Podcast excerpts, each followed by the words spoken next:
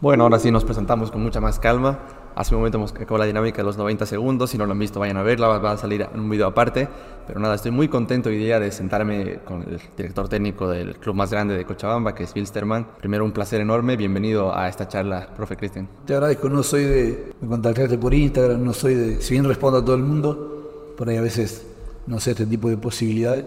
Y bueno, nada, acá estamos. No, sí, para, para mí es un honor y le agradezco tremendamente por el tiempo. Eh, que disponemos para charlar de fútbol, de su carrera, de la vida en general. Bueno, quiero que me cuente ahorita actualmente un poco cómo está el equipo, cómo ve al, al, club, cuáles son las aspiraciones para esta temporada, para terminar. Cuanto al equipo, el equipo a lo largo de todo el año ha ido mutando, creciendo, reestructurándose. Ayer hacía un ejercicio y pensaba desde que llegamos al club que había una especie de plantel que intentaban conformar han sido entre 16 y 17 jugadores que entre el mercado de, enero, digamos, que, que, habían sido incorporados y que yo decidí que no siguieran. En junio, jugadores que, que salieron también por no tener tantos minutos y demás. Eh, es un año como para escribir un libro.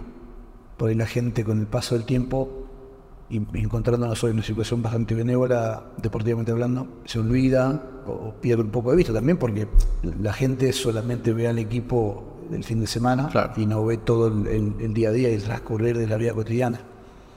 Entonces fue, fue y es un arduo trabajo eh, que decidí hacerlo a principio de año por, por el cariño que tengo por este club, por el cariño que tengo por esta ciudad. Todos saben que tengo un hijo que nació el 30 de diciembre acá en Cochabamba, y seguramente eso fue el, puntapié inicial, o el motivo más fuerte que me llevó a mí a tomar la decisión de, tomar a Wisterman. Claro, porque estaba en una situación bastante complicada, no es, en ese momento no era el club más deseado para muchos entrenadores de venir por, por la situación que estaba en el momento. Y vale la pena recordar, en aquel momento yo primero que lo veía de Argentina y después cuando vine ya, que me iba a quedar dos meses para, para compartir con mi mujer y mi hijo, para volver a Argentina con con mi vieja y con mi otro hijo, que mi vieja ayudó el año pasado, cuando partió mi papá, eh, y repartiendo un poco el tiempo, eh, ya estando acá empecé a ver más de cerca eh, cómo tapiaron la sede, cómo cerraron las puertas del complejo, cómo los futbolistas estaban de paro y no entrenaban, fue eso, duró 14 días aproximadamente, cómo había un intento de expulsión de futbolistas de manera masiva el 8-9, me acuerdo, por ese paro que el plantel había decidido hacer para reclamar sus, sus salarios adeudados. estaba en aquel momento una crisis profunda que parecía que tenía un solo final. Y el final era la, desaparición de Wisterman, en, la no participación en el torneo. Eh, era muy feo verlos de afuera. Eh, fue un sábado, no sé si fue 22, 23, 24 de enero cuando se produce aquella reunión en La Paz y, más allá de que durante 45 días siguió teniendo la firma, eh, se, pautó la salida del ciclo anterior y llegaron los, los doctores. Este, yo a uno de ellos, que no, no, no, formaba parte del directorio, que era Ramón Aparicio, es el obstetra de mi mujer, y obviamente lo conozco de tiempo, bueno, habíamos charlado varias veces en ecografías, en el parto de mi hijo y demás, de cuál era la intención y el deseo que ellos tenían, pero parecía muy lejano que lo pudiesen consolidar. Ese, ese sábado luego lo consolidaron en una jornada muy larga en La Paz, por la noche se comunican conmigo, el, domingo nos juntamos, nos conocemos con algunos de ellos personalmente, en aquel momento estaba Mario Gómez también, y, y no llegamos a ningún entendimiento, a ningún acuerdo, nada, porque era era demasiado focos de conflicto abiertos como para resolverlo todo en 3, 4 horas de reunión.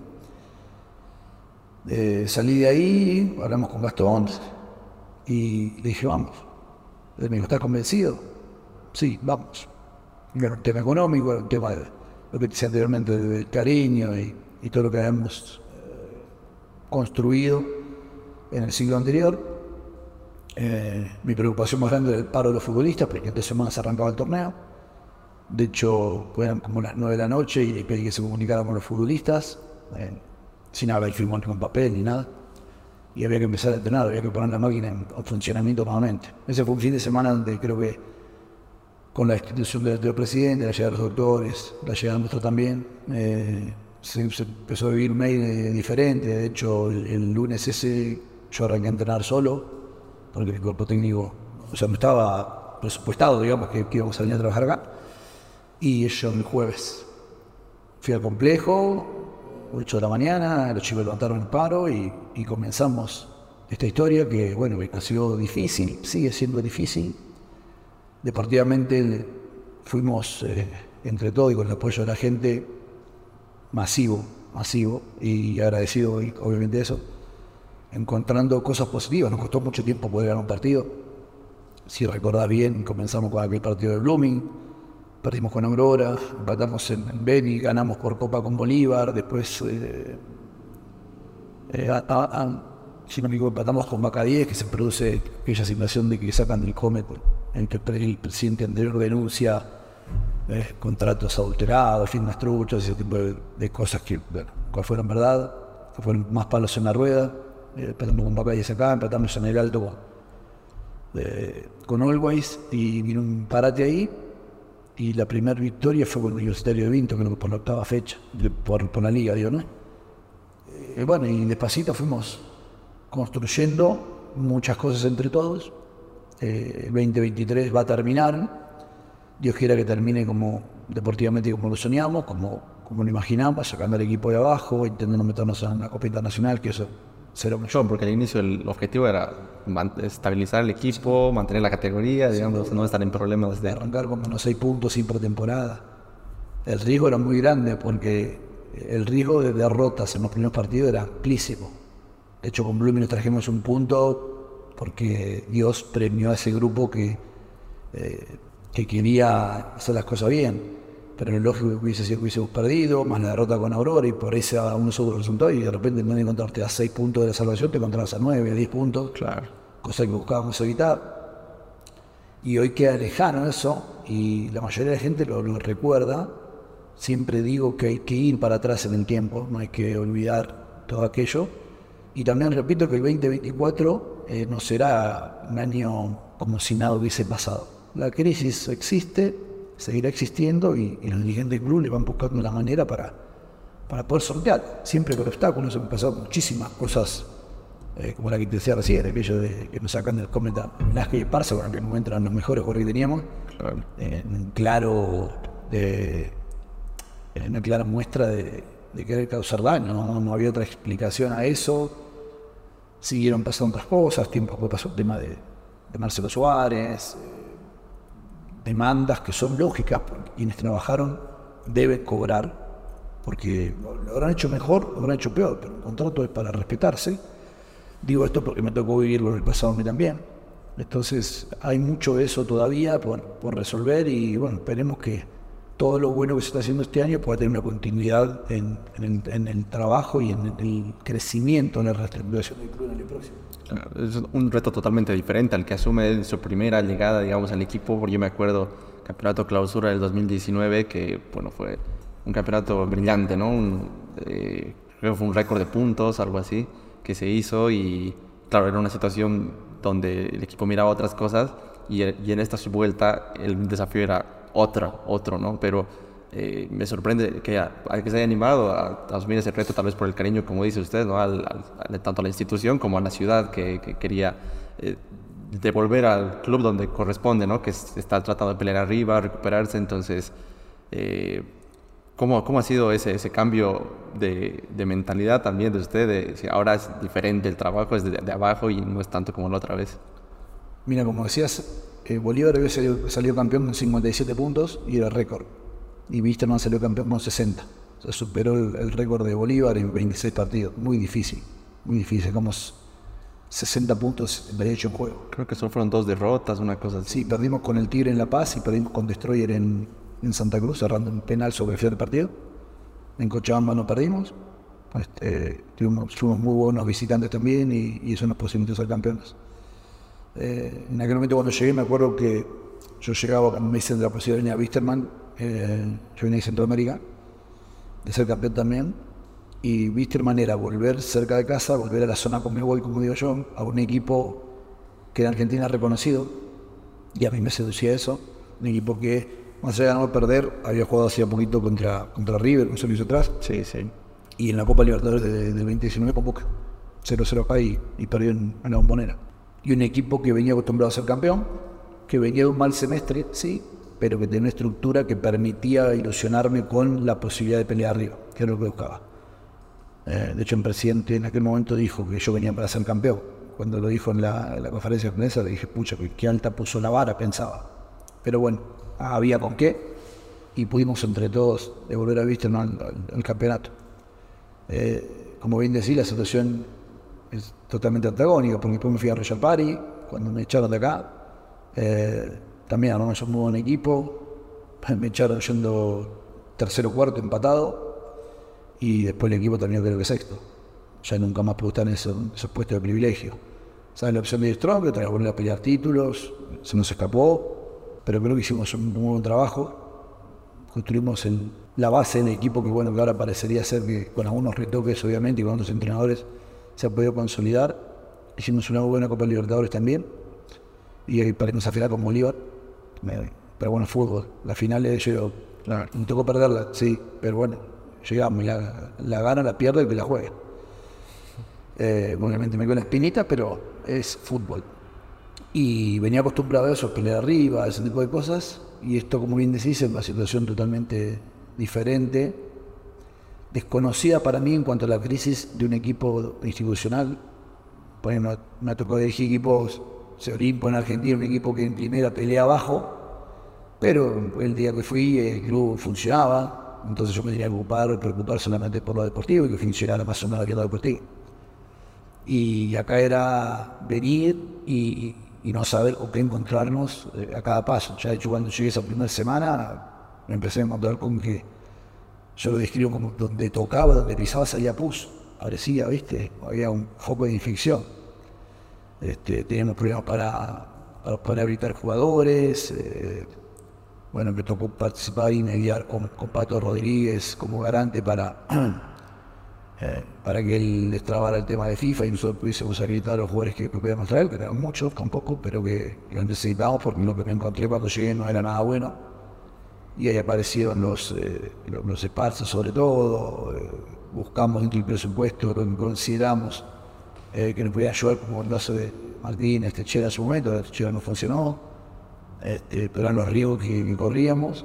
Y del plano nacional aparecieron los Chumaceros, los Cardoso, los Suárez, que con ellos, más lo que teníamos, cerramos el equipo porque no había, no había para más y los presupuestos eran muy bajos eh, y había que llegar como se pudiese hasta junio, que la diligencia con la cooperación nuestra pudiese transitar esos primeros cuatro meses, los cinco, y ya en ese momento empezamos a proyectar también el hecho de decir, bueno, eh, que lo declaré, ¿no? Eh, no, no tenemos al Pochi Chávez, tenemos al 10 que Wisterman quisiera. ¿Y por qué? ¿Y por qué esos jugadores valían dinero que Wisterman en ese momento no podía pagar? De hecho, en junio, cuando llegaron a Paz, cuando llegó Amaral, eh, tampoco lo podía pagar. Pero gracias a, a vino que se pusieron la camiseta y se pusieron al lado de los doctores desde afuera, nosotros pudimos traer a, a dos futbolistas que hoy nos han dado gol, que nos han dado asistencia y por ende puntos.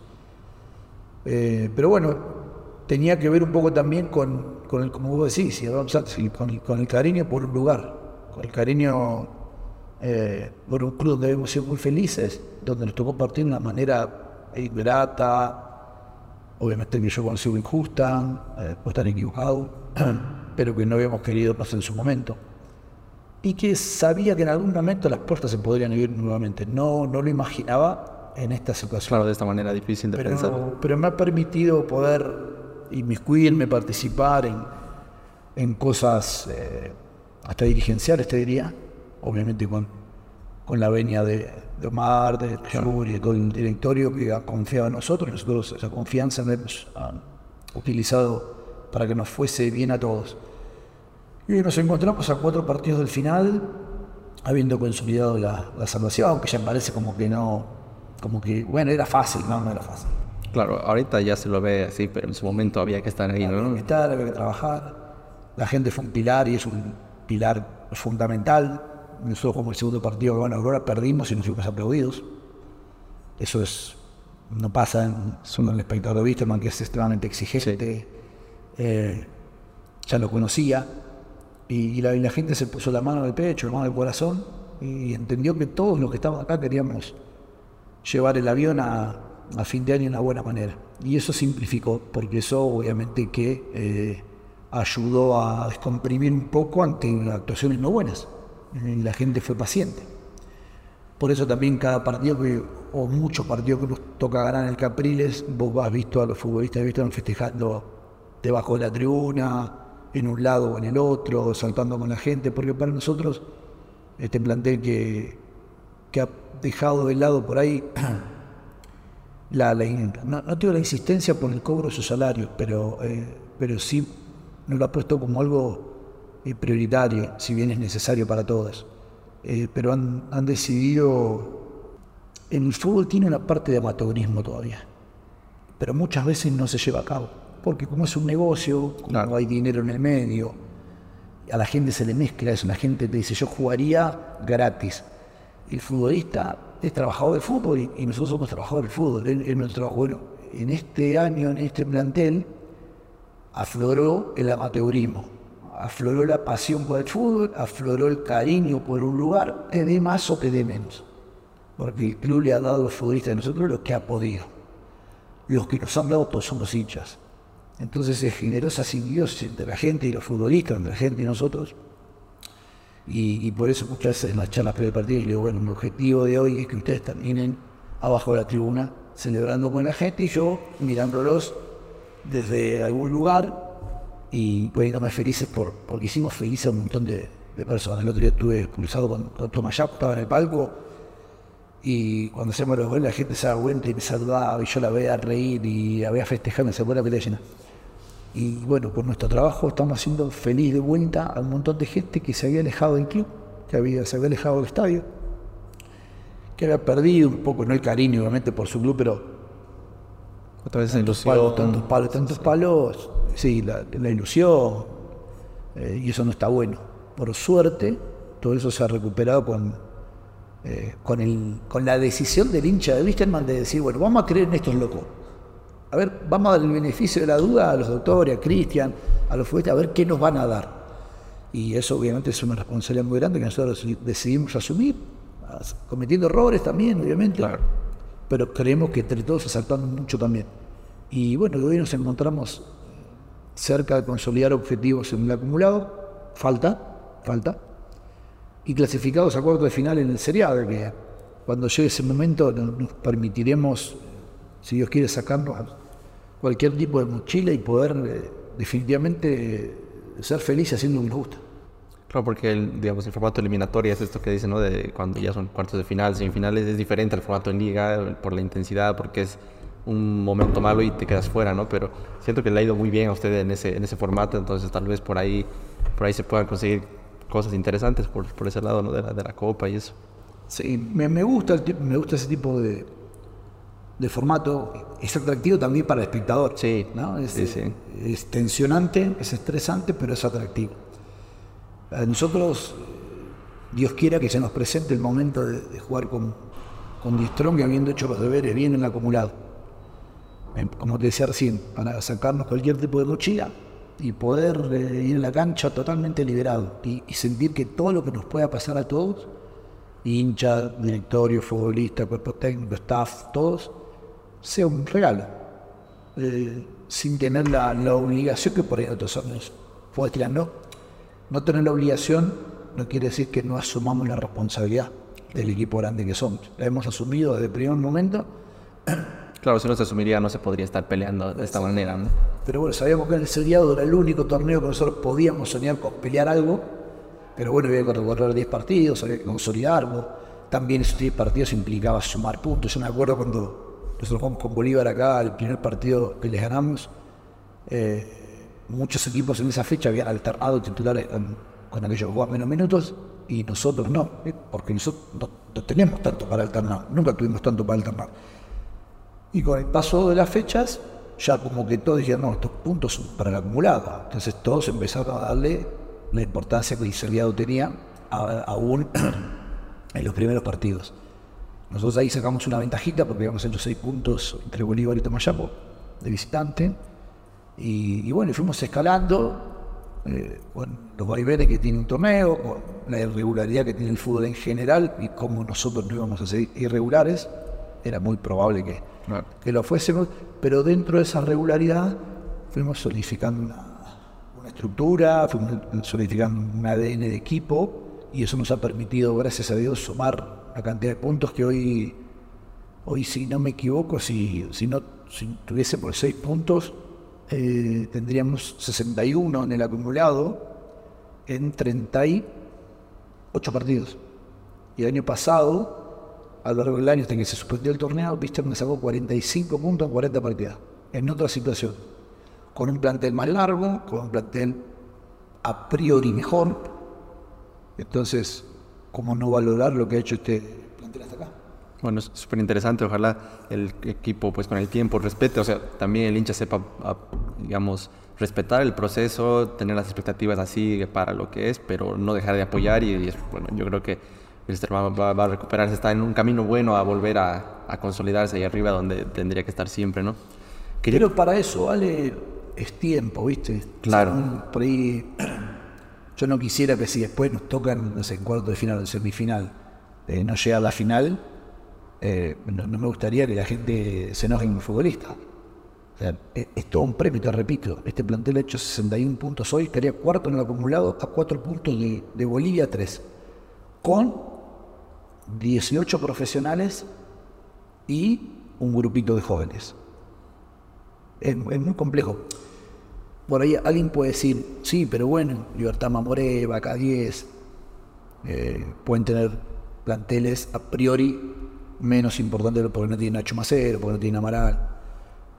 Pero yo lo que destaco es que Wisterman, eh, este plantel nació en una crisis, nació en el problema, vivió y, se mantuvo fuera, o sea, se logró extraer lo más que pudo de esa situación. Bacadí y Mamoré cuando arrancaron no tenían ningún problema. No tenían deuda, no tenían salario atrasado, no tenían deudas anteriores, arrancaron de cero. Si hoy vos me decís, tal o cual equipo de tres meses, cuatro meses, cinco meses, bueno, se lo generaron este año. Ellos solo se metieron en, este, el problema del año. Oriente Petrolero hasta hace poquito le debían creo tres meses y había entrado en paro. Nuestro plantel jamás amenazó con un paro. Jamás estuvo la palabra paro sobre la mesa. Y podía haber sido desde el primer día. Claro. ¿Me eh, o del primer mes, que ya se no, había cumplimiento, pero siempre fuimos sinceros. En una conferencia me preguntaban, profe, ¿están al día? No, no estamos al día. No están al día los futbolistas y yo también he aportado personalmente para, para ayudar a que mis futbolistas estén un poquito mejor dentro de, lo mal que, estamos. Entonces, nosotros fuimos surfeando la ola y otros se fueron metiendo solitos, por gestiones dirigenciales, por lo que fuere, en problemas que hoy los hacen estar en situaciones complejas. Por eso digo, eh, si, imagínate si este plantel no hubiese nacido en una crisis, por más corto que sea, bueno, tal vez por estar un poquito mejor. Sin embargo, pudimos sortear todos y cada uno de los obstáculos, que fueron y son ocho, y bueno, seguimos adelante. es importante que, que, que el hincha también sepa de dónde, o sea, no olvide tan fácil el pasado y vea el proceso como tal, ¿no? Como de dónde viene, hasta dónde está y y a partir de ahí también juzgar al, equipo y valorar las cosas. ¿no? Porque a veces el hincha está muy en la actualidad y, y en los procesos como sí, que... Y es como la vida también. Las cosas, las personas, muchas veces las, las situaciones, las vivencias las valoramos todos más en el momento que dejamos de tenerla que en el momento que la estamos compartiendo. Sí. Muy, es muy difícil poder durante el camino eh, reconocer todo como bueno, eh, no ser tan exigente, a veces no perder poquito el foco, pero cuando algo termina y viene algo diferente, tal vez te das cuenta de y decís, mucha, lo que tenía no era tan malo. Claro. Claro, sí, a veces en el momento es difícil juzgar y ya con el tiempo uno valora más las cosas. Como, a mí se murió mi viejo el 8 de julio del año pasado y no me reprocho cosas, pero lamento no haber compartido algunos momentos con él, por mi trabajo, por mis decisiones, eh, no haberle podido regalar tiempo, o más tiempo. Eh, entonces decís, pucha, volvería el tiempo atrás, no le puede volver para atrás. Yo en el momento que vivía con él, lejos de él, hacía lo que creía que tenía que hacer. Y hoy creo que lo haría diferente. Y digo un poquito de eso una vez, el, inclusive las personas las valora muchísimo más, amigos, padres, eh, conocidos, etcétera, en el momento que deja de tener. Y no está bueno eso. Pero bueno, en la, en la vida, ¿no? la experiencia dicen que es un peine que te da la vida cuando te quedas pelado. Si uno pudiese resolver ante tiempo sabiendo, sería más sencillo. Aquel que, aquel, que lo logra hacer es un, bendecido y, bien por él. No, sí, es verdad. Y, también en, el trabajo, ya que hablamos de fútbol, a veces eh, entrenadores, procesos, jugadores también se, se, los valora más obviamente cuando se retiran, cuando ya no están en el club, pero en ese momento a veces es fácil enfocarse solo en, lo malo, ¿no? Y pero el tiempo te da esa perspectiva. Hoy anunció su retiro de selección Marcelo Moreno. Sí. Martins. Y mirando algunas páginas, eh, comentarios, muchos comentarios negativos. Muchísimos comentarios negativos. Y yo le digo a todos ellos que escriben, yo que vengo de afuera, y Marcelo Martins lo conocí más en profundidad a partir de ver partidos de selección en vivo, sobre todo el pasar en La Paz. Pedazo de delantero, una carrera impresionante, uno de los mejores futbolistas de la historia de Bolivia. Sí, no de acuerdo. consolidar como otros tantos con un mundial, eh, pero uno de los mejores, y probablemente el mejor nueve de la historia de Bolivia. Y hoy algunos dicen qué bueno que se va. No, se va porque la vida, la vida útil se acaba. Pero qué pena que se va. Qué pena que se va, qué pena que se puso viejo, entre comillas, ¿no? Eh, porque hoy Bolivia, ¿cuánto tiempo pasará? Hoy no lo tiene. ¿Cuánto tiempo pasará para que vuelva a tener un Marcelo Moreno? Las, las últimas eliminatorias, y ya viejito, fue un. Pero bueno, eh, lo valoraremos mucho y alguno de esos que por ahí escribe algo así, en un tiempito por ahí rectifique y, sería bueno. Claro, bueno, reivindicando eh, la figura ¿no? de, Marcelo, Marcelo Moreno Martins. Eh, bueno, él ha sido justo esta última clasificación al Mundial, fue el goleador de las eliminatorias por delante pues, de, cracks mundiales, ¿no? Messi, Suárez, Neymar, estamos hablando del top mundial. Y... De, de, de, los últimos tres que hicieron mucho más grande el Barcelona, juntos. Correcto. Por ejemplo, ¿no? Y además en la tabla acumulada histórica, digamos, de goleadores en las eliminatorias, también está ahí, creo que en el, top. No, no, es, un, monstruo, dice, un monstruo del fútbol. Y, y algunos por ahí que escucho lo que yo digo, decía, ah, este, viste, que dice, no, es un monstruo, de verdad. Claro, y tomando en cuenta que jugó en la selección boliviana, ¿no? Que tampoco es una gran generadora de ocasiones, que dominaba los partidos, ¿no? yo creo que si en algún momento la selección boliviana tiene una generación que clasifica al mundial, y es tal vez ahí, digamos, ¿y cómo encajaría un. qué mala suerte tuvo de no haber tenido una. Una generación, una generación que lo arropase, ¿no? Que lo, acompañase. Pero bueno, eh, es así la vida. No le tocó ir a un mundial, le tocó hacer un carrerón. Será un embajador del fútbol boliviano donde vayan. Y eso Bolivia lo tiene que cuidar.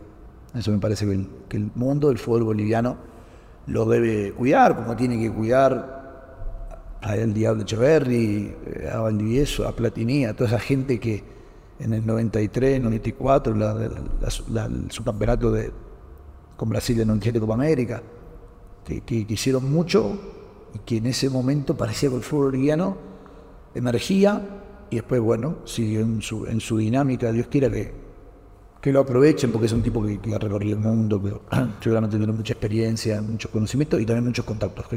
ese tipo de cosas son importantes. en la dinámica que hicimos de los 90 segundos le preguntaba ¿no? ¿Cuál, cuál, es el, el, clásico nacional en su experiencia, porque obviamente para muchos es, Bolívar de Strongest, y, pero para mí en mi caso siempre fue Bilster Bolívar, porque Cochabamba siempre, y me acuerdo de pequeño ir al estadio, entonces para mí era el, tenía el clásico nacional, tenía que tener a Bilsterman, ¿no? Entonces, pero usted que ha entrenado Tigre y acá también, ¿cómo, cómo ve eso? Porque me acuerdo que hace un tiempo ver un debate interesante, ¿no? ¿Cuál? Y sigue siendo, porque cuando juegan Wisterman, Bolívar y, dicen Superclásico Nacional y Clásico Nacional, no sé exactamente la, denominación, es como que después el, hincha de Trongue salta, pero también tiene derecho a saltar el hincha Oriente.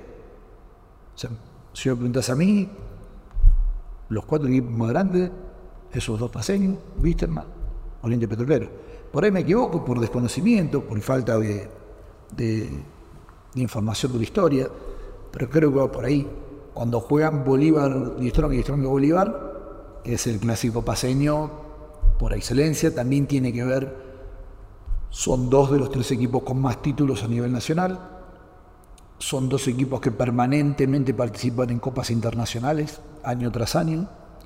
Entonces, eh, en este país tan regional, ¿no? Vos tenés en Santa Cruz tenés los grandes que tenés, en Cochabamba te aparece Wisterman, en La Paz te aparecen estos dos monstruos. Entonces como que, bueno, va a ser un debate para siempre. Lo que sí tengo claro es que eh, todos esos partidos, entre ellos, con Oriente incluido y demás, son buenísimos para ver, son recontra clásicos. Si yo cuando veo, no sé, Distrong de Oriente, y me clavo delante de la tele, no, no hay nada que me, salga delante de la tele. Cuando hay un Oriente, si estaba afuera, se en, en Oriente Visto, Vista de Oriente, me, ponía a verlo, pues son clásicos nacionales. Entonces, eh, con, equipos con historia, con equipos con, muchísima hinchada, con muchísima hinchada, eh, todos ellos. Por ahí Oriente y Wisterman están como un pasito arriba, pareciera de manera permanente. Ahora, cuando los paseños están en más o menos buen momento, tienen mucha convocatoria. También tal vez tenga que ver un poco con el tipo de gente, cómo es el paseño, cómo es el cochabino, cómo es el cruceño, para la continuidad en, la cantidad de gente. Nosotros jugamos partido con, bueno, nosotros jugamos con Bolívar, acá, a estadio repleto de vistelmanistas con un grupo de bolivaristas y cuando nos tocó jugar allá, no jugás estadio lleno. Ahora yo te aseguro que instancias finales, pero que el estadio. Claro, claro. Eh, según eh, tu experiencia, Cristian, acá en, Bolivia, varios años, en distintas etapas, en distintos clubes, ¿cuáles dirías que son así tres cosas puntuales que tú crees que deberían mejorar en el fútbol boliviano, ya sea en organización, a nivel deportivo, lo que tú quieras? ¿Qué, cosas puntuales crees que estos puntos tendrían que mejorar para tener un fútbol, unas ligas bolivianas, digamos, eh, que eleve su nivel? Bueno, el, primero y más importante es la formación. La, formación de, futbolistas. Porque Bolivia está cerquita de Argentina y de hecho tiene frontera con Argentina, cerca de Uruguay, cerca de Paraguay, tiene frontera con Brasil, cerquita de Chile, Perú allá arriba, Ecuador, Colombia. Yo creo que todos en el continente estamos cortados más o menos por la misma tijera, así lo digo siempre. yo no puedo entender que Uruguay con 3 millones de personas saque la cantidad de futbolistas que, saque, que saca y Bolivia con 12 millones de personas saque uno, dos, tres y hasta por ahí. Lo menos de, de, primer nivel. El problema ahora está en la formación de futbolistas que que no solamente la, formación del futbolista, la, formación de los profesionales que, forman al futbolista. Hay un tema que es de raíz. Eh, la formación para los clubes, como están los clubes hoy, es prácticamente imposible, porque lógicamente lo van a considerar un gasto. ¿Por qué lo consideran un gasto? Porque no sé cómo utilizan el dinero. Yo no puedo entender que haya equipos que tienen un presupuesto de 70 mil, 80 mil dólares mensuales eh, algunos también menos te diría, y que, no, y, que en algún momento del año estén debiendo cuatro meses de sueldo, cuando la plata de la televisión, más algún sponsor, le alcanzaría para no tener deudas. Ahí entra a tallar la mala administración. La mala administración, pues una mala administración por falta de capacidad, o una mala administración por otras cosas. Claro, esa capacidad o, deliberadamente. Bolivia tendría que encontrar la forma de que sus futbolistas sean mejores. Y para eso hay que invertir dinero. ¿Cuál ¿De qué manera se hace?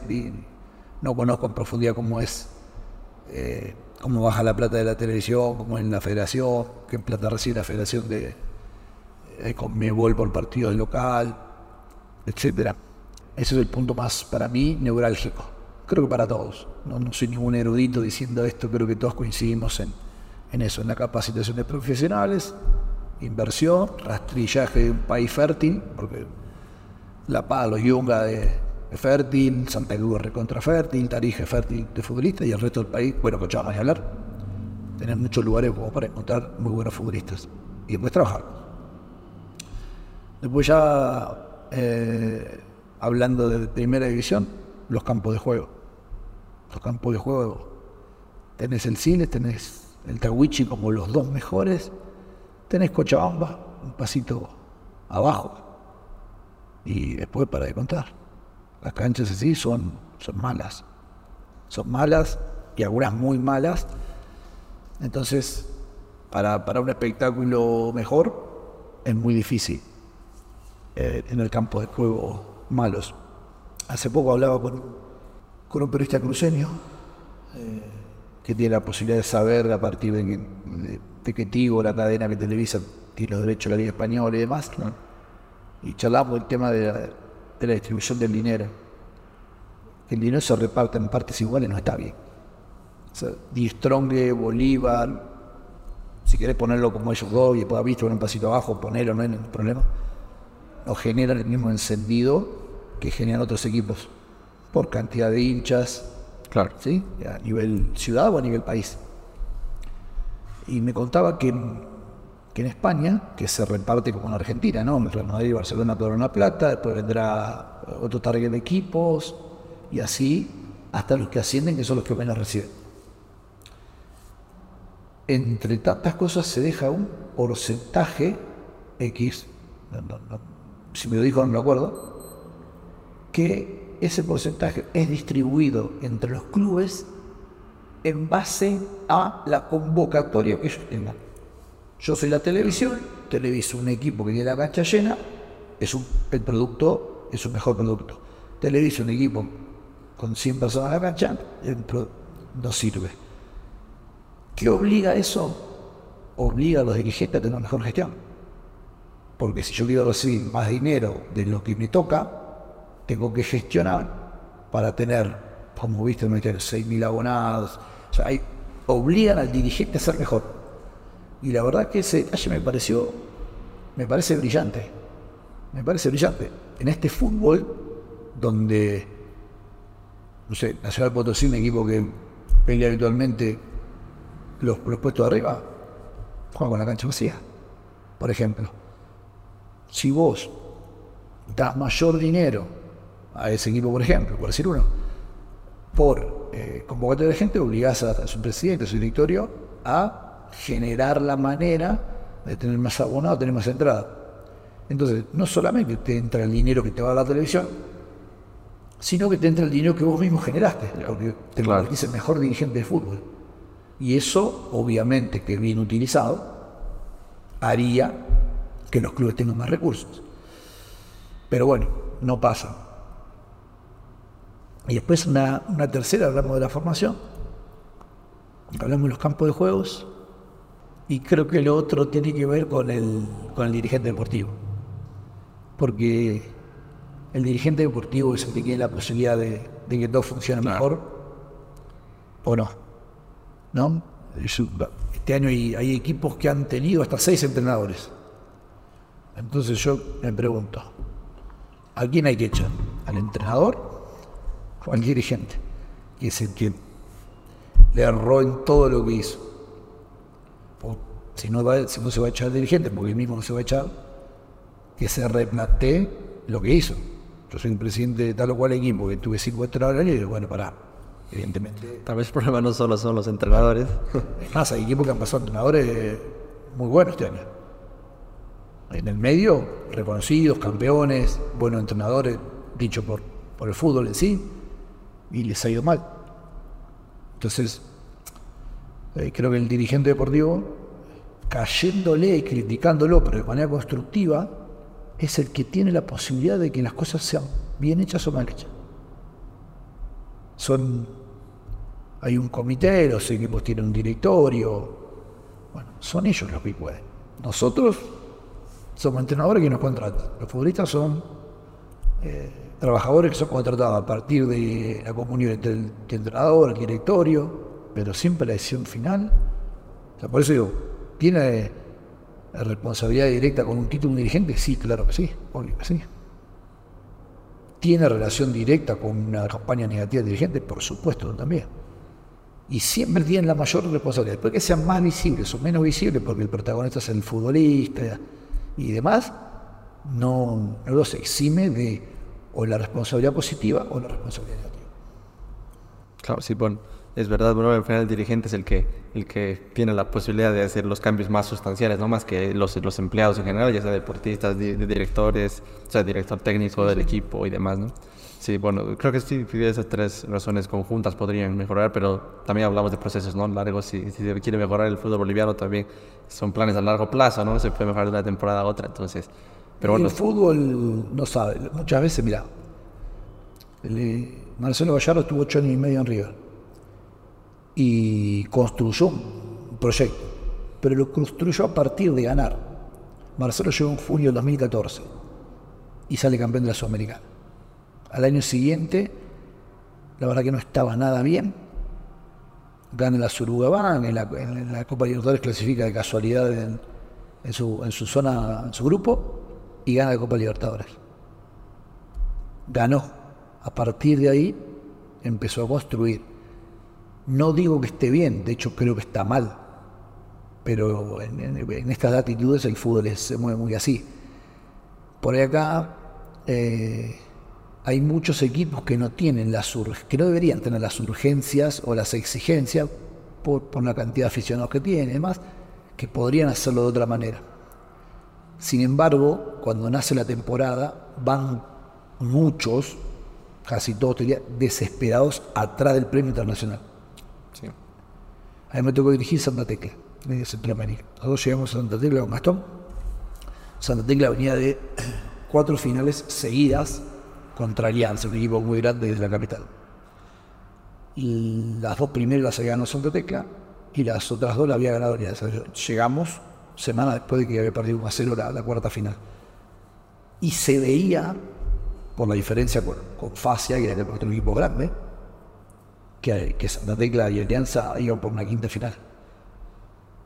Eh, Alianza un equipo con mucha más afición, la taquilla importante cada partido, Santa Tecla tanto. Y vimos, fuimos aprendiendo que la gente del club planificaba mucho, teníamos, teníamos jugadores de selección la moneta ligero Barahona, Tamacas, Mendoza, Payet, Baires. Tenemos cinco o seis por de selección. Pero ellos planificaban pensando en que iban a llegar a la final. ¿Por qué te digo esto? Porque en la final, el estadio Catlor, estadio de casi 40.000 personas, daba una taquilla en la final de aproximadamente 320 mil dólares. Sacaban los gastos por tener 300, 150 para uno, 150 para otro. Entonces Santa Tecla, esos 150, le permitía equilibrar el presupuesto del semestre. Mi pregunta era, ¿qué pasa el día que no lleguen a la final? Bueno, solo el primer semestre llegamos a la final, de los campeones. El siguiente semestre, nosotros comenzamos, llegamos a la final de la Copa del Salvador, eh, como que se ganó, y, y después el equipo clasifica, ya nosotros ya no estábamos, habíamos tomado la, decisión de, partir y en ese tenía estaba la posibilidad de venir a, a Wisterman, que no se construyó, y quedó eliminado, me acuerdo, creo que cuarto de final. No llegó a la final. Y ya nunca más llegó a la final. Y el club, año tras año, fue menos, a menos, a menos, y hoy está ya sin esa dirigencia, con otra realidad, último la tabla, peleando el descenso. Entonces, hay equipos que no tienen a mí por, eh, eh, por la economía de quienes lo dirigen. Yo no conozco la realidad de, de Rafael Paso Guavirá, pero entiendo que es un empresario exitoso. Lo mismo pasa con la gente de Nacional Potosí. Entonces, tiene como para decir, bueno, vamos a sustentarnos, a hacer mediano plazo, largo y difícil, pero si no consolidamos la Primera Internacional, que a ellos, lo, a ellos lo retroalimentan, ¿no? La inversión que ponen en el premio internacional obviamente se los, se los compensa. Se le pasó a Bolívar este año. Siempre invierten, invierten, invierten. Este año creo que con los 7 millones más o menos de la Copa Libertadores, a nivel plantel Bolívar han salido bastante, bastante hechos, favorecidos. Pero habría que, hacerlo sin pensar solamente en eso. porque no siempre te va a llegar. Y cuando no te llega es como una bomba de tiempo y todo es un fracaso, y vuelan los jugadores por los aires, y vuelan los entrenadores. Y por ahí tener un entrenador que lo intentó, laburó bien, no llegó. Tener buenos jugadores que podés decir, bueno, llegaron, pero vamos a darle la continuidad con algunos retoques para que el año próximo sea. Y vas caminando. Insisto, el fútbol no.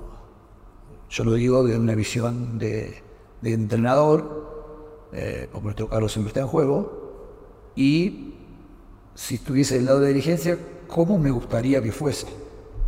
¿Cómo pienso que debería ser?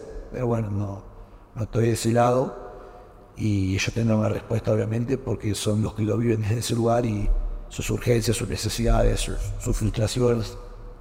Eso es el dirigente. Pero es un balance interesante que tiene que haber ahí entre ganar, ver que están, digamos, que el proceso va bien y que si no, no se gana, se puede dar continuidad porque en un futuro puede darte premios, pero a veces si no ganas inmediatamente no tienes esos incentivos económicos y se cae tu proyecto, ¿no? Es, es ahí un jugar siempre en ese... En ese y como en una línea muy fina, sí.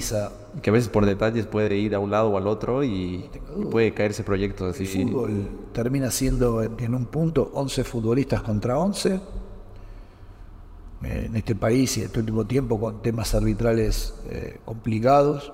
Ahí también podríamos poner un punto de la mejora del fútbol boliviano, ¿no? La, mejora de los, de los arbitrajes. Eh, la capacitación y sobre todo la honradez. ¿no? Claro, no sé de nadie en particular, pero estamos inmersos, aunque ahora parece que está medio olvidado, la, denuncia por amaños, árbitros. Sí, sí, hubo un escándalo hace poco nomás. Y... que por ahora no pasó nada. sí, más bien se dio continuidad. sería bueno, sería bueno que, que, haya culpables, sean futbolistas, sean entrenadores, sean árbitros, sean dirigentes, para marcar un poquito un precedente, ¿no? Porque si no, es como que siempre pasa lo mismo. Y y a medida que vos no vas logrando clasificaciones más en la fase de grupo Libertadores, eh, porque vos llegas a fase de grupo, y a Bolívar tocó pasar este año, pero normalmente los equipos bolivianos son 3 millones y ahí se queda. A nivel selección no te permite. Entonces, entre todo lo que internamente no producís, no generás, eh, no fomentás, tenés la brecha que se extiende porque los otros siguen ganando. O sea, Boca perdió la final de la Copa Libertadores, pero ¿cuánto impulsó? Claro, por cada, fase no, no sé la cantidad, pero es bastante. Y le pasa cada tanto a un chileno, le pasa a un uruguayo, a un colombiano. Sí. Generalmente se dan al final los argentinos, los brasileños, y hay como una, como una hegemonía de, Brasil sobre todo. Entonces la brecha es cada vez más grande. Es extremadamente grande. Bueno, ¿cómo la acortar? La tenés que, que acortar produciendo internamente para ver de de que en algún momento te toque, como le tocó a Bolívar este año. Claro, sí, a día de hoy si nos ponemos a pensar, digamos, fútbol boliviano con, con la cantidad de equipos grandes que hay en Brasil, por ejemplo, que son varios, está, se nota la diferencia bastante en el propio... Sí, puedes hacer algún partido, yo digo que los éxitos en Bolivia son, son circunstanciales. Es una buena Copa Libertadores de Mosquera acá con Wisterman, eh, la de Beñat, una buena Copa Libertadores nuestra con el Tigre o con Wisterman hace unos años, alguna victoria en algún partido, un resultado al exterior. Son circunstanciales, no es lo habitual. Claro, claro. Y lo que hay que tratar es de hacer que eso sea más habitual. Venezuela, que mejoró, la última eliminatoria lo hizo mal, esta arrancó bien, es como que no sentís que compite.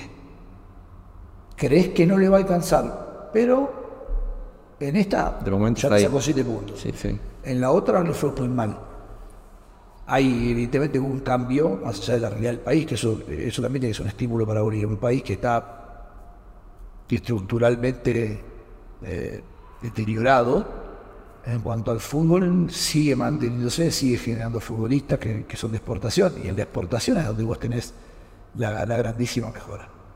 Cuando yo llegué a Perú en el año 2015, eh, el entrenador era Gareca. No importa que sea Gareca, argentino, da lo mismo le toca hacer una Copa, América de Chile donde sale tercero. Eh, al año, hay bueno, las eliminatorias, iba ganando, perdiendo, ahí peleándola. La Copa, América del Centenario termina perdiendo, llega a cuartos de final, octavos, cuartos. estamos hace mucho la Copa América. No sé si llegó a la semifinal. Pero si hubiera llegado a la semifinal, hubiera jugado por el tercer puesto, pero no llegó. No sé si en fase de grupo, que ni gana a Brasil con un gol de Ruiz Díaz por la mano. Bueno, muy, muy fue con la mano, con variado y con el se hubiese variado. Pero generó una victoria por hacer. Y siguió escalando. Siguió escalando, consumió el Mundial. Gareca estuvo en un proceso de ocho años, volvió a salir tercero en otra Copa América. Este, el Mundial último no va por repechaje. El 2019 es campeón, si no me equivoco, Copa América, ¿no? Contra Brasil la final. ¿Llegó a la final? Claro, contra Brasil. Bueno, mira, más, sí, sí. más yo pensé que era tu tercer puesto. Entonces tenés un tercer puesto, un segundo puesto, una clasificación mundial. En aquel momento cuando yo en Perú, era Farfán, Pablo Guerrero, Zambrano en Alemania, y no mucho más. A partir de, todo lo bueno que la selección construyó, hubo algunas mejoras en la liga, si bien la liga tiene también inconvenientes, pero hubo mejoras. Hoy en Perú hay fecha FIFA y se juega no sé, para el torneo, mejorar eh, muchos estadios, algunos nuevos, eh, y se exportaron futbolistas. Se fue, bueno, Tapia está en Europa, Ruiz Díaz se fue a la MLS en su momento, que estaba en mi época en Melgar, eh, Trauco, Abraham fue a, la Argentina, un chico de cristal, bueno, Advíncula, en Boca, y ya estaba, bueno, Carrillo, Hurtado estaban afuera en, Liga Mejor, pegaron un saltito. Entonces, el, que salió, entonces la competencia de los futbolistas seleccionados pasó a ser mucho mejor. Perú es otro país que históricamente el futbolista peruano es bueno. Mejoró algo la formación, porque la verdad que hay, hay una mejoría en eso. Y se mantuvo el proceso durante ocho años. Ahora le está costando. Sí, de momento arrancó. Pero metió ocho años realmente muy bueno. Perú desde el 82, nuevo mundial. El último que también fue El Salvador. Entonces, eh, es por ahí. A veces necesitas, eh, porque lo correcto sería de abajo para arriba. Yo dije, River construyó un proyecto a partir de la victoria, de arriba hacia abajo. Perú creo que construyó y creció a partir del éxito de la selección. Y eso potenció un poco todo a veces necesitas que, que sea así. Eh, parece difícil en esa situación, pero Dios quiera que, si no puede ser de abajo para arriba, que en algún momento la, selección me vaya bastante mejor y, eso permita que, como cuando llueve, ¿no? Cuando llueve nos mojamos todos. Claro, sí, sí, sí, crece evidentemente todos, todos reciben el beneficio. Eh, te quería preguntar un poco, te voy a preguntar en los, en los 90 segundos, así rápidamente, si estabas a favor de, implementar el tiempo efectivo, que es una de las reglas que, digamos, obviamente un proyecto ahí que quizás en un futuro pueda, pueda hacer, pero ¿cuál, sería tu opinión? Porque cambiaría bastante muchas prácticas, no se evitaría ya pérdidas de tiempo y demás. ¿Qué, ¿Cómo ves eso tú, como, obviamente como entrenador? Y un día cuando parecía que iba a aparecer el bar y nos hacían esta pregunta, te, chocaba un poco, hoy ya estamos acostumbrados.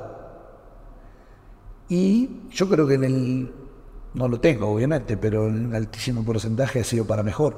Sí. Ah, obviamente hay que hacer ajustes, ¿no? Empezó con algunos problemas. Como, sí, sí, a veces los criterios arbitrales, ¿viste? Sí. Se sigue ajustando algunas cosas, pero ya. Pero en el balance termina siendo más justo que injusto. Claro. Y ayuda. Acá en Bolivia hay que mejorar el tema de los tiempos. Sí, sí. Para agilizar. No solamente en Bolivia, pero como está inmenso en Bolivia, claro. es lo que ves todos los días.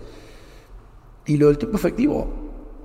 Eh, habría que ver cómo se, cómo se instala, pero no sería, habría, que definir cuánto sería el tiempo que se quiere jugar, eh, cómo se haría, y no parecería ser una mala idea.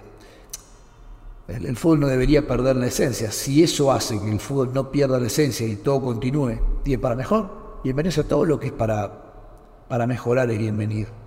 Todo lo que es para mejorar es, es bienvenido. La verdad que sería un obtuso en mi parte, por ejemplo, el Barça estoy contra de, yo estoy a favor de la tecnología. Sí, la tecnología obviamente bien utilizada, tener en cuenta que la tecnología es manejada por, por el ser humano.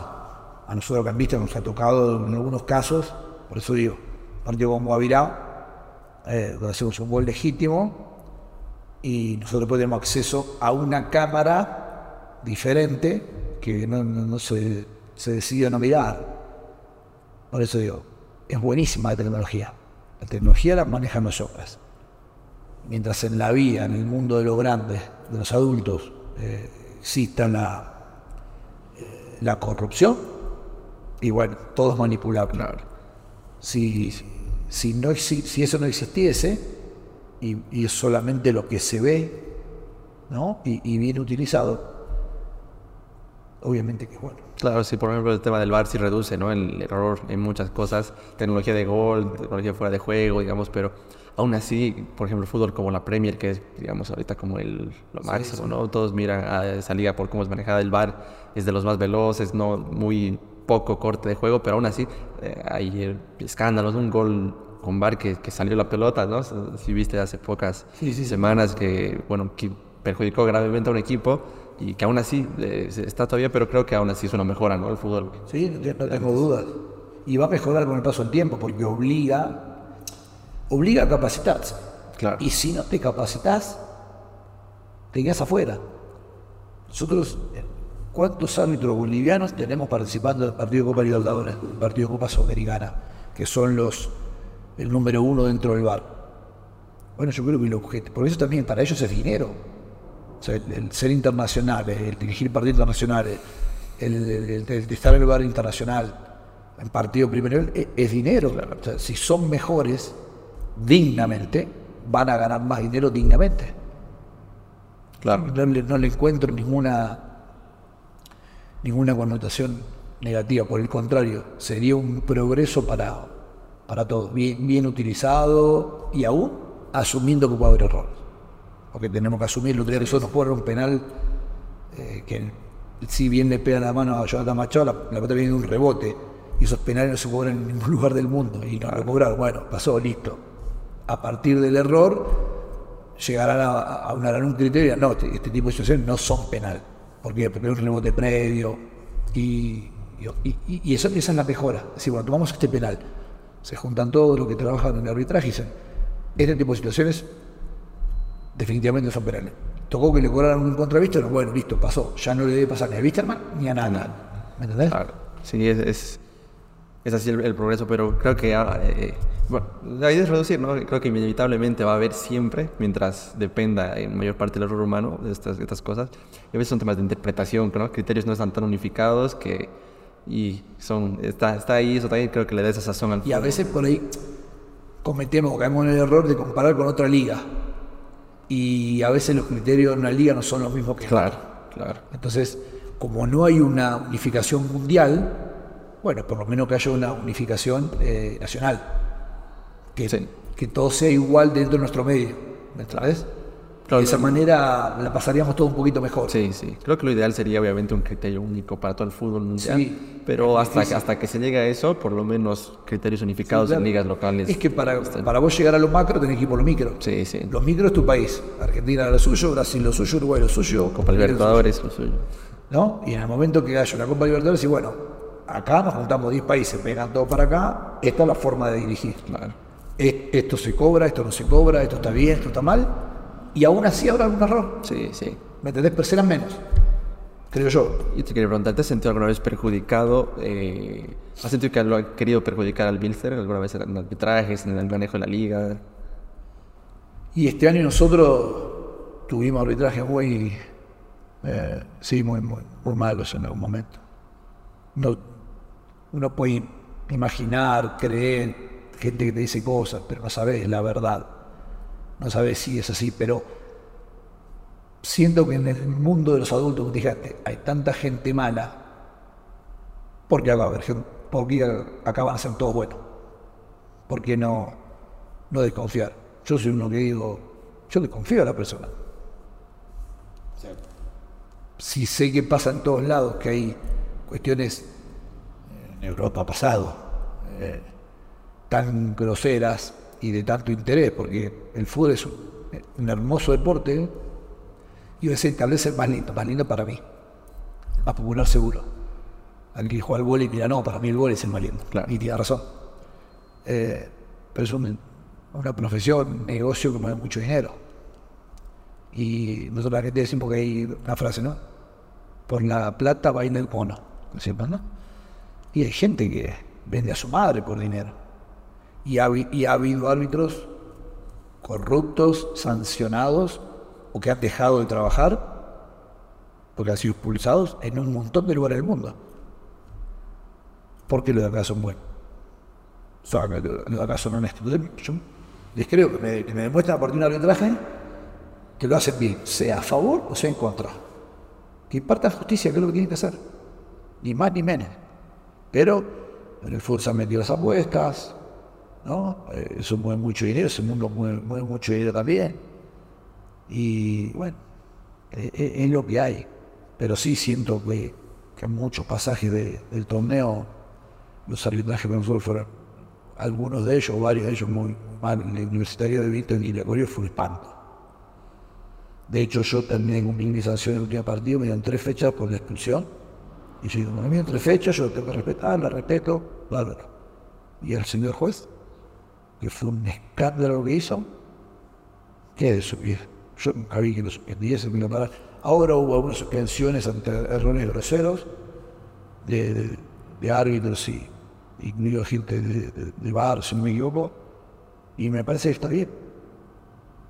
Porque eh, si no punís a la gente, nosotros deberíamos eh, aprender por convicción, o respetar las reglas por convicción, como en el tránsito. Eh, ¿Por qué respetar las velocidades máximas si las respetas? En Argentina, porque las multas son carísimas. Entonces, sabe que si me mete una multa, hay una autopista que une, eh, digamos, eh, Constitución con buena, parte de. Yo yendo a, yendo a Liniers, yo para el lado de, de Seiza, es la 25 de mayo. Desde que esa ciudad 80 de máxima, desde que la llenaron de cámaras, a veces vos ves las cámaras de, los drones o de la televisión que tienen, y vos los ves que parece que, viste, antes pasito, todos respetamos. ¿Pero por qué respetamos? Porque la multa es impresionante. Si no estuviesen las cámaras, por una cuestión de idiosincrasia, seguramente no se respetaría. Entonces, las cosas las tendríamos que hacer por la convicción de respetar la norma. Respetar la norma es respetar al otro. Si yo, Alejandro, te respeto a vos, vos vas a tener más ganas de respetarme a mí. Si yo te piso la cabeza a vos, te empujo a vos, vas a hacer probablemente lo mismo. Y así, así, así se maneja mucho el, el mundo y el fútbol no es la excepción. Bueno, y eh, para ya ir terminando, eh, Cristian, eh, quería hacerte unas preguntas más personales de, de tu, Claro. de tu vida.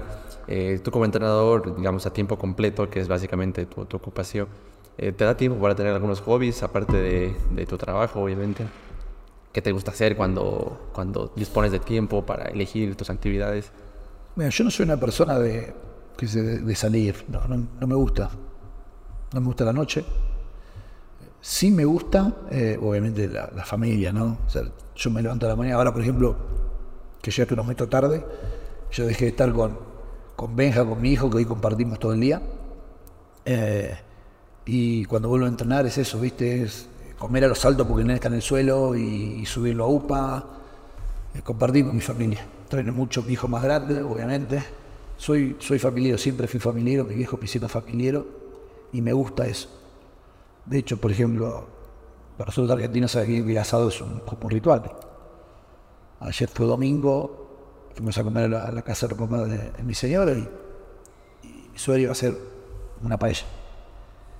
Y con el cuerpo técnico nos juntamos, por ejemplo, este jueves nos vamos a juntar. Cada vez que hay un partido importante, una fecha FIFA, adiós, adiós mujer, nos vamos a la casa de los profes, tenemos una parrillita ahí y, y tiramos un pedacito de carne. Y bueno, por Instagram ves más cómo cocina una cosa uno. Nosotros vivimos una, una tontería de poner en otro mundo. Como está cerdo los tres quesos. Y desde que lo vimos y lo hicimos, nos, fa- falta. Y por ejemplo, ayer eso, fui a la casa de mis suegros, iba a hacer la paella y digo, ya, le voy a hacer esto. No, fuimos con mi señora, iba en el mercado, compramos el matabrito con los quesos. Mientras mi suegra cocinaba, encendí la parrilla, todo, y les preparé para mí la, la parrilla, la, la charla, con el asado, una copita de vino, sí, eh, no falla, ni falta. Eh, ese momento para mí es de los más lindos, el juntarme a comer y charlar, y sobre todo si hay fútbol en la televisión, me encanta. No es un hobby, pero cuando hay un partido en Cochabamba y no es de mi equipo, voy a la cancha.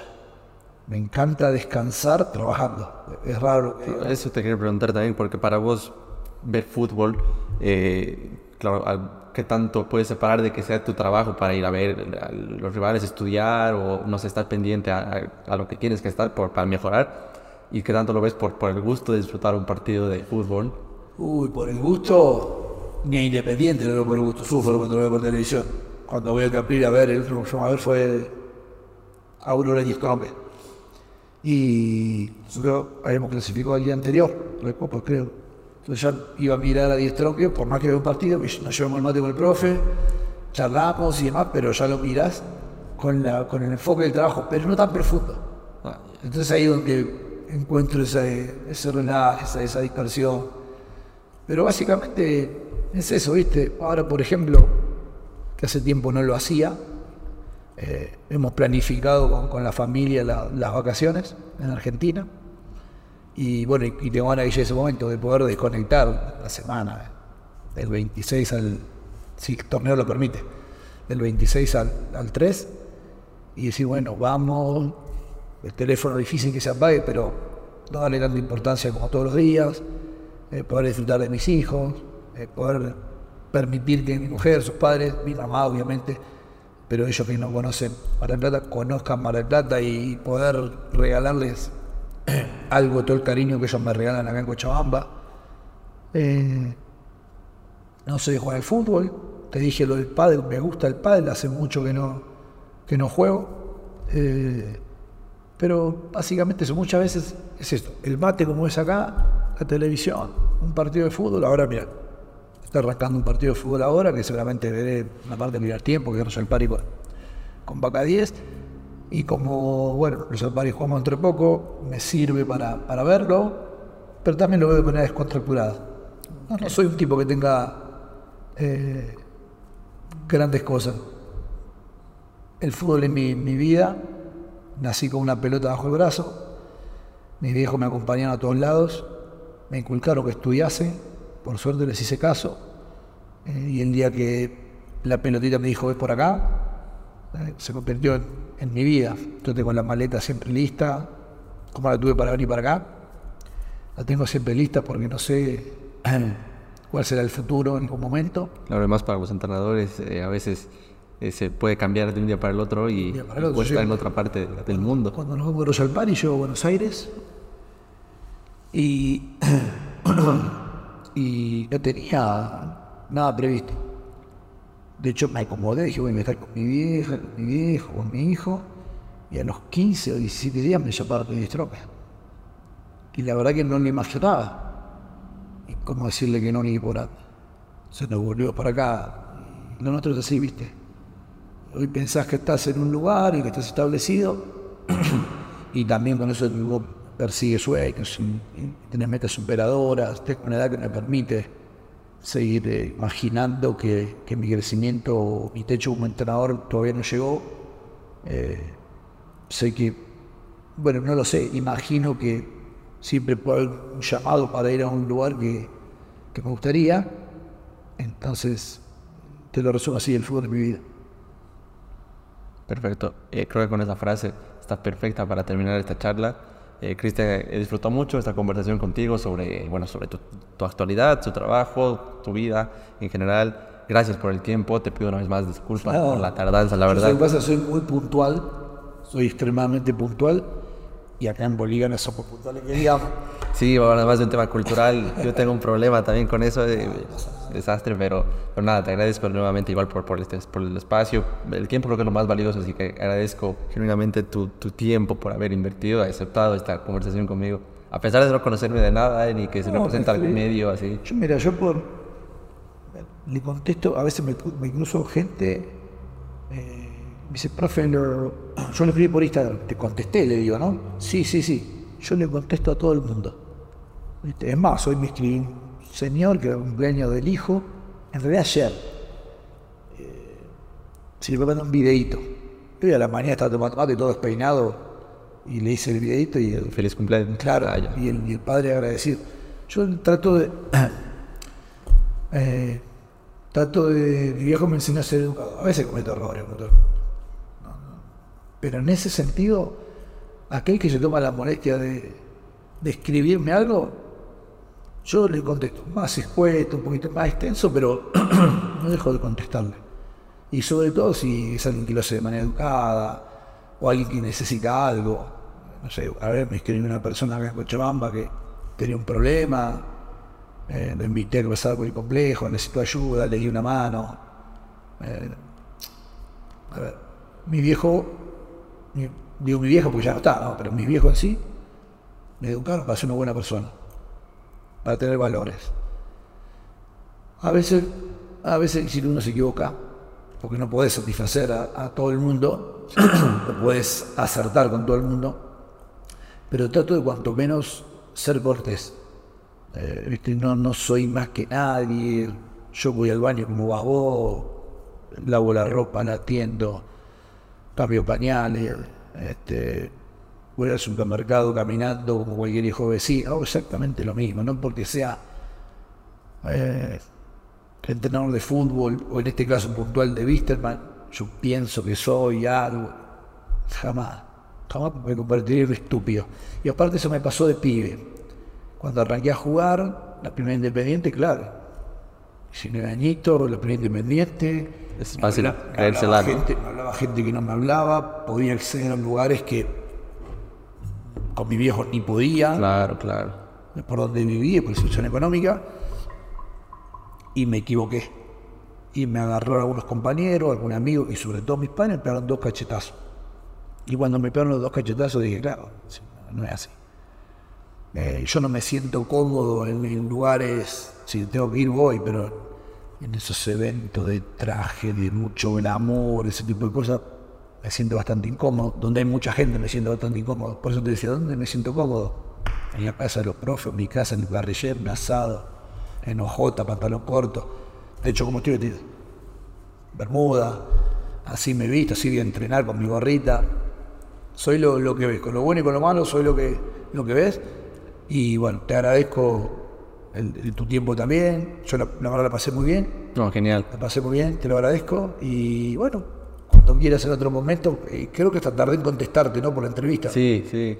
No, pero nada, pasó yo creo que cuando tenía que pasar, así que más bien es, le agradezco un montón por contestar, porque si no me contestaba tampoco había ningún problema y uno entiende que la gente está con el trabajo, con tantas cosas y... Sería fácil para mí lo contestar, porque probablemente hayas escrito a mucha gente y no te ha contestado. Sí, sí.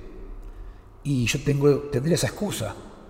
Viste, como somos medio conocidos, viste, esa pelotudez de, que puedes no llegar o llegar eh, y sabiendo que hay mucha gente que no contesta, sería, y bueno, es un nomás que no me contestó, no te vas a enojar, si son así esto, y yo no soy así, por eso a cualquiera que me escribe, es más, a veces cuando me han puteado le he contestado, algunos mal, y algunos le he contestado bien.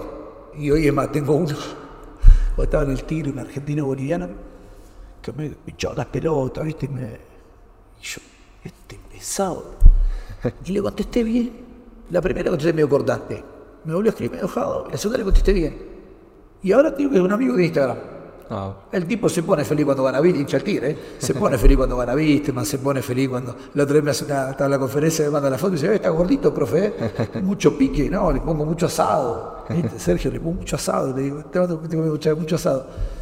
Y, la gente cuando accede a vos y ve que sos igual, ese que dice, ah, hijo de... Hasta después por, por lástima te escribe bien y te habla bien. Y la vida es así.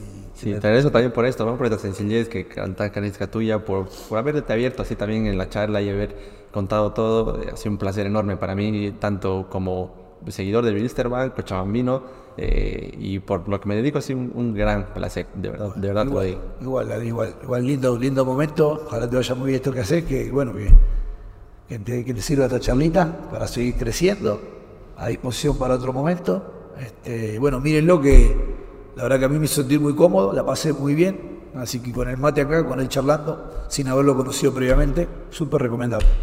Bien, yes. Gracias, profe Cristian. Un placer enorme.